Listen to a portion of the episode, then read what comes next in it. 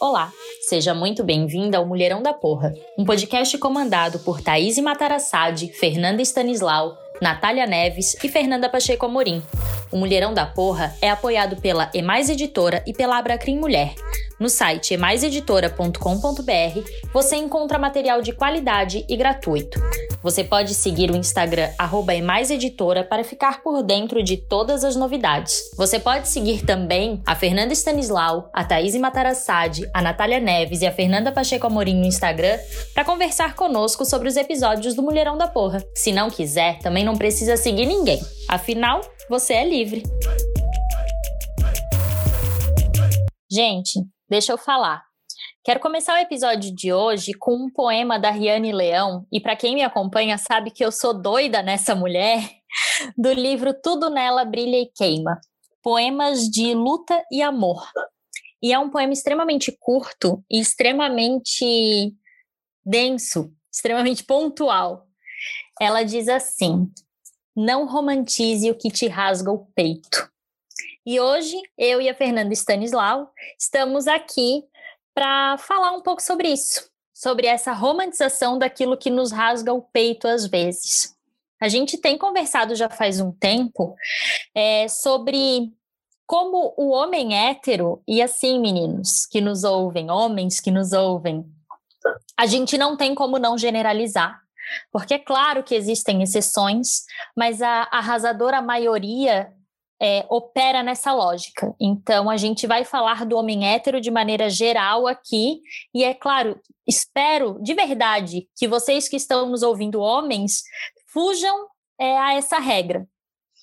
Mas o homem hétero, de maneira geral, não se relaciona com mulheres, né, Fê? É isso aí, Fê. Essas duplas de Fês, né? Esse poema que você leu no começo é muito é, direto ao ponto, né? Porque enquanto mulher a gente tende a naturalizar muitas dores. E em relacionamentos mais ainda, isso grita. A gente se acostuma muito a estar em relacionamentos que não consideram a gente em toda a nossa complexidade, em toda a nossa completude, em toda a nossa intelectualidade, identidade, por aí vai, né? É, possibilidade, pode botar muito ad aí nesse meio.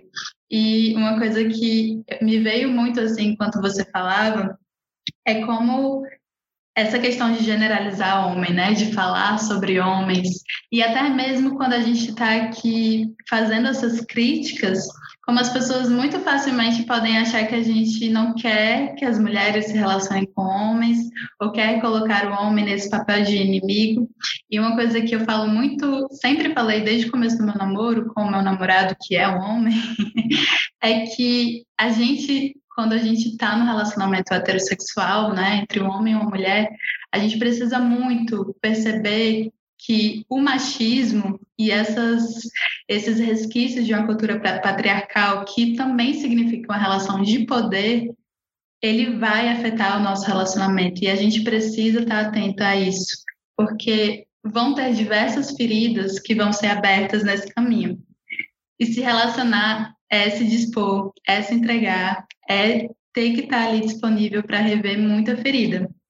E para os homens, é ter que rever muito privilégio, é ter que ir em lugares que eles não estão acostumados a ir, é ter que repensar coisas e maneiras que eles achavam que era o correto, né? Que eles achavam que era como a vida deles estaria planejada, como o casamento, o namoro deles, a família deles estaria planejada, sem considerar que tem uma outra pessoa ali que também tinha sonhos e que também tinha sonhos pessoais, né? Para além da construção de família, que algumas de nós temos, nós temos todas as nossas construções pessoais. E a partir do momento que a gente está no relacionamento com o homem, e tudo isso é desconsiderado, né? Para se encaixar ali numa fantasia machista de uma mulher esposa, de uma mulher que tem que se dedicar ao homem, à família, ou mesmo de uma mulher que está ali no relacionamento, mas que não troca e que não tem uma amizade, né? uma, uma relação realmente humana e profunda. E a gente estava conversando aqui antes do episódio como isso também se expande para além dos relacionamentos amorosos. E eu estava pensando, enquanto isso, Fê, enquanto eu falo que, que é muito engraçado, porque nós mulheres, eu acho que a gente está acostumada a ter uma relação entre a gente de muita mais profundidade, de abertura e de diálogo. E os homens tendem muito a fugir desse lugar da sensibilidade, da vulnerabilidade, até por uma questão machista também, né, da masculinidade tóxica. E aí, quando a gente entra no relacionamento com eles e eles querem continuar se fechando ou apenas continuar com o tipo de amizades que eles tinham com os homens, é como se eles fechassem essa porta para o relacionamento, né? Não tem como construir qualquer relacionamento sem você entender outra pessoa e se comunicar com ela abertamente. E é todos aqueles estereótipos do homem ficar chateado com a mulher e reclamar com o um amigo. E não conversar, né? Tem, tem um meme clássico, ai, minha mulher quer conversar hoje. Como assim, né? Como assim? Conversar é, tipo, básico. Se você quer estar no relacionamento, meu filho, arregaça as mangas, que é trabalho. É, todo dia você vai ter que estar ali construindo com aquela pessoa novas formas de, de estar juntos e fazer dar certo, né? Exatamente, né, Fê? E assim, como tu falou, não é nada contra homem, gente. Inclusive, adoro. Só que a gente precisa, precisa mesmo repensar essas estruturas de relacionamento. E eu não estou falando aqui, como a Fê também pontuou, de relacionamento amoroso. Quando a gente traz esse tema de homens não se relacionam com mulheres, é homens não se relacionam com mulheres, homens hétero, né? É, em vários aspectos. Né? A pergunta é aquela assim: quantas amigas mulheres sem interesse sexual o cara tem? Porque aquela frasezinha clássica que a gente ouve direto é: não existe amizade entre homem e mulher. Por que é que não existe amizade entre homem e mulher? Né? Então, por quê? Porque vai ter sempre um interesse sexual. Então, quantas mulheres esse cara se relaciona sem interesse sexual? Quantas mulheres ele segue no Instagram, por exemplo, porque gera um conteúdo de qualidade, ele curte o conteúdo daquela mina?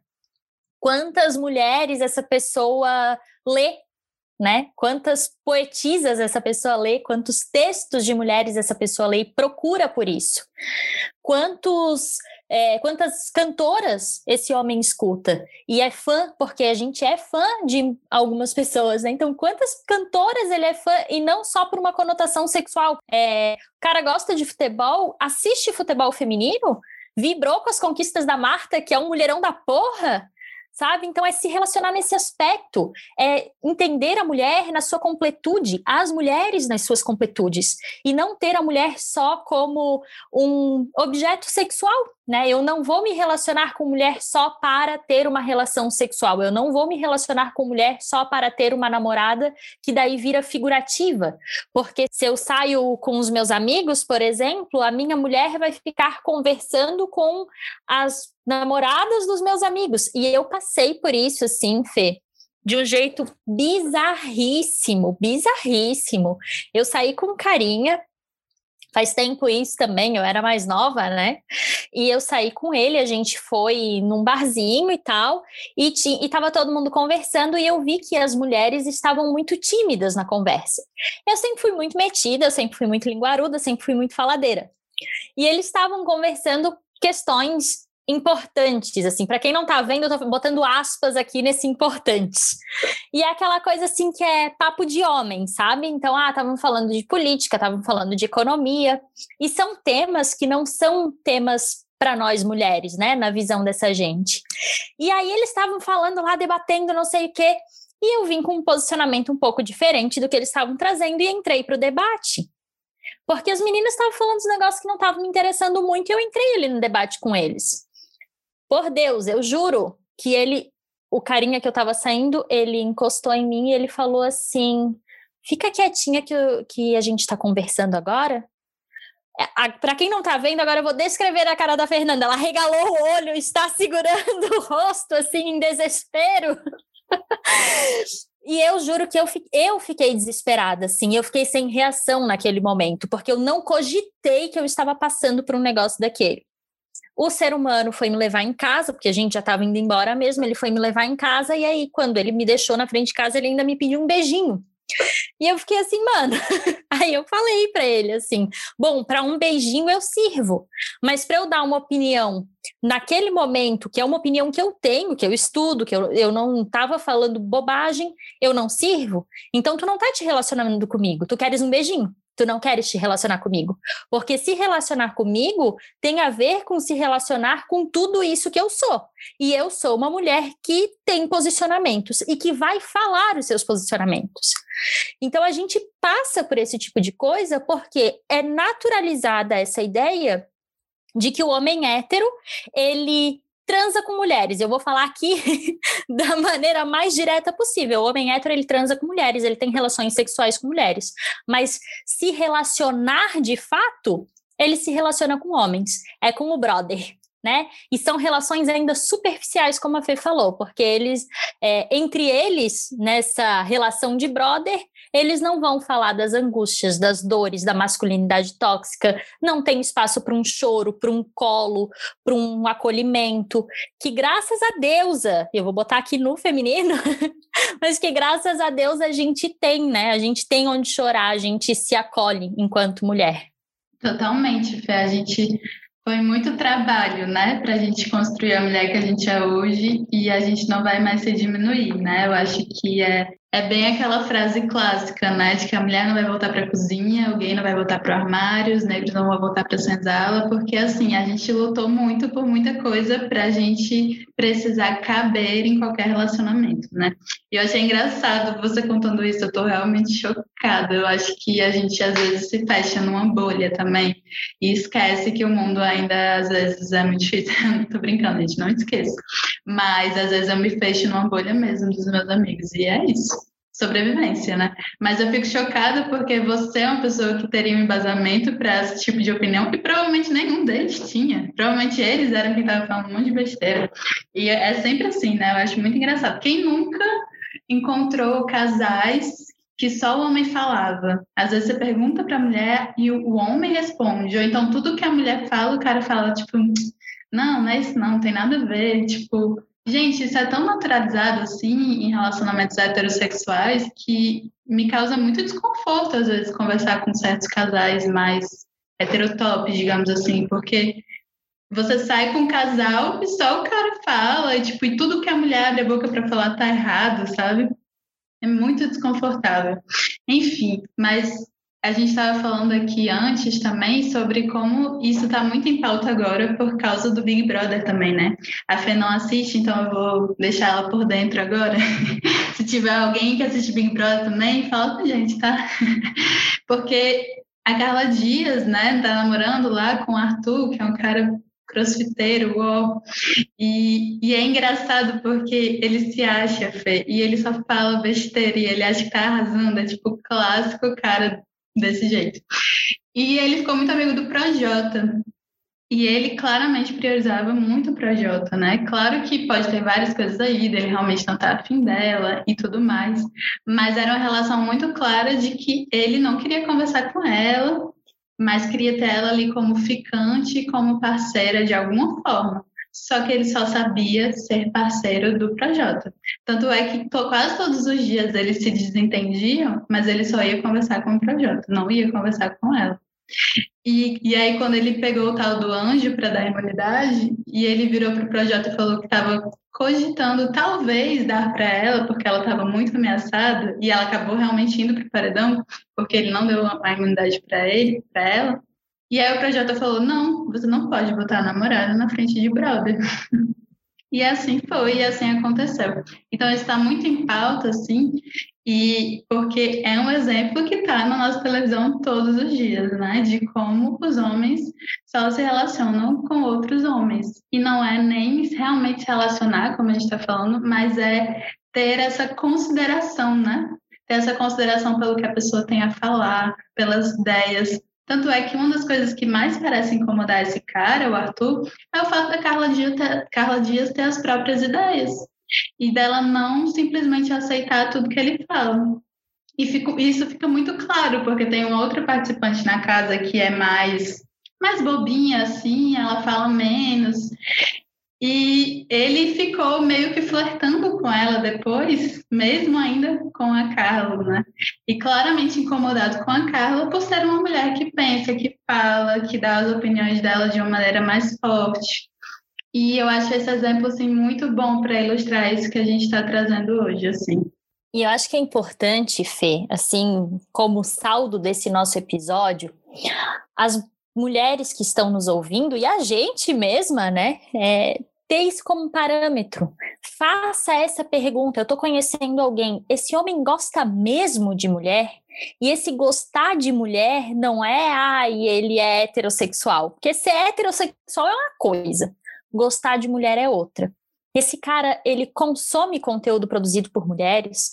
Esse cara lê mulheres. Esse cara tem amigas mulheres que ele não tem interesse sexual nenhum. Isso tudo é importante. Por quê? Porque se ele não se relaciona com mulheres, se ele não gosta de mulheres, a tendência é que esse relacionamento siga pelo mesmo caminho. Que o relacionamento amoroso seja um relacionamento de objetificação. Não tem como a gente falar diferente, né, Fê? Porque a mulher acaba se tornando realmente um objeto para desfrute, para prazer, e não uma pessoa complexa que vai ter uma relação complexa, porque relacionamentos são complexos, e uma relação com uma possibilidade de construção de diálogo, como a Fê falou. Porque relação só se constrói dessa forma, seja ela qual for. Então, eu acho que esse parâmetro de avaliação de ele gosta mesmo de mulher ou ele gosta dos brothers e fica com mina porque é hétero. É um parâmetro essencial para a gente avaliar de fato as nossas futuras relações, inclusive atuais, né, Fê? Porque, como disse a Riane no poema que eu citei no início do episódio, a gente não pode romantizar aquilo que nos rasga o peito. E relações em que nós somos apenas objeto e que nós não somos tratadas como seres complexos são relações que podem não rasgar o peito agora, mas vão rasgando aos poucos, vão nos minando, e a gente precisa mesmo de gente que nos cerque, que estimule o nosso voo. Gente que esteja ali do lado falando, vamos voar. Se der uma balançada daqui a pouco, eu estou aqui, te ajudo, mas vamos voar juntos.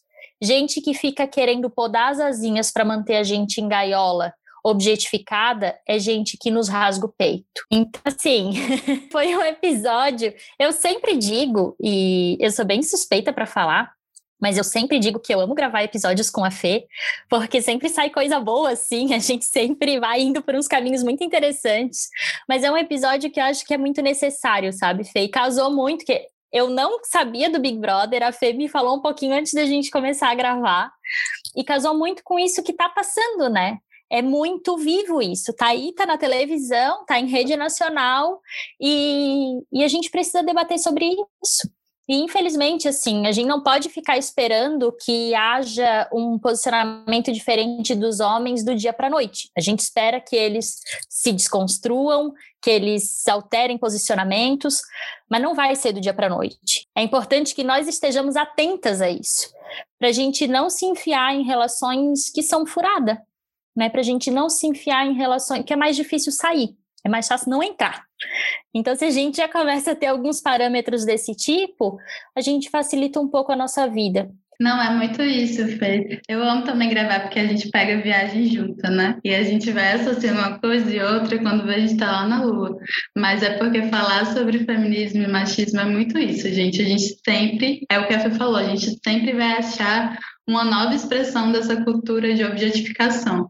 Então, quando a gente percebe esse tipo de coisa, o que, que é? Opa, estou sendo objetificada de novo sobre uma nova roupagem, uma nova expressão, uma nova forma que antes a objetificação podia ser algo mais expresso, algo mais claro, mais nítido, mas ela ainda persiste muito nos nossos relacionamentos, na, em algumas sutilezas que vão podando a nossa capacidade de ser quem a gente é.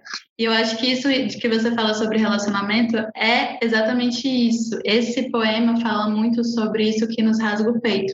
E nós mulheres estamos muito acostumadas a não falar sobre isso com as pessoas que a gente está tentando se relacionar. Então, se você está começando um namoro, está começando a conhecer alguém, e esse cara não dá indícios de que ele está tentando ouvir os seus incômodos em relação a ele ou em relação à forma como vocês estão estabelecendo algum tipo de dinâmica, é, é cilada, né? Tipo, porque, claro, nenhum cara tá pronto do dia para a noite, mas ele tem que estar tá aberto a te ouvir e a construir isso. É corre, Bino, né? É, é, é cilada, Bino.